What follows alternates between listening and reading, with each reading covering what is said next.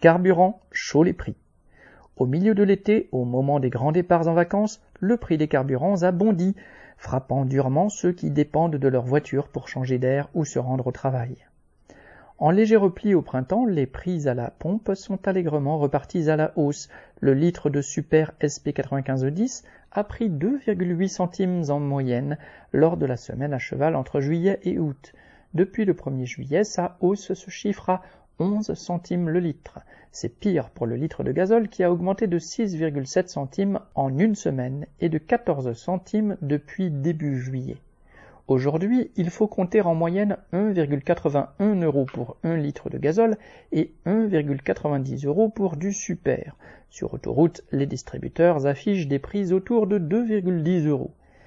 Des commentateurs, prompts à justifier la résignation aux automobilistes ainsi raquettés, accusent l'Arabie saoudite qui a annoncé réduire sa production de pétrole. Ils appuient leurs propos sur l'augmentation du cours du baril de 75 dollars fin juin à 86 dollars un mois plus tard.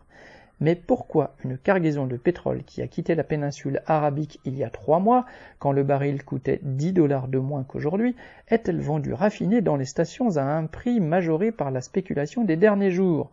La raison est que la production et la distribution des carburants sont aux mains d'une poignée d'entreprises géantes qui profitent au maximum de leur monopole. Une cargaison de pétrole peut être vendue et revendue des dizaines de fois et voir ainsi son prix grimper durant les semaines de voyage entre la zone d'extraction et celle du raffinage et de la distribution.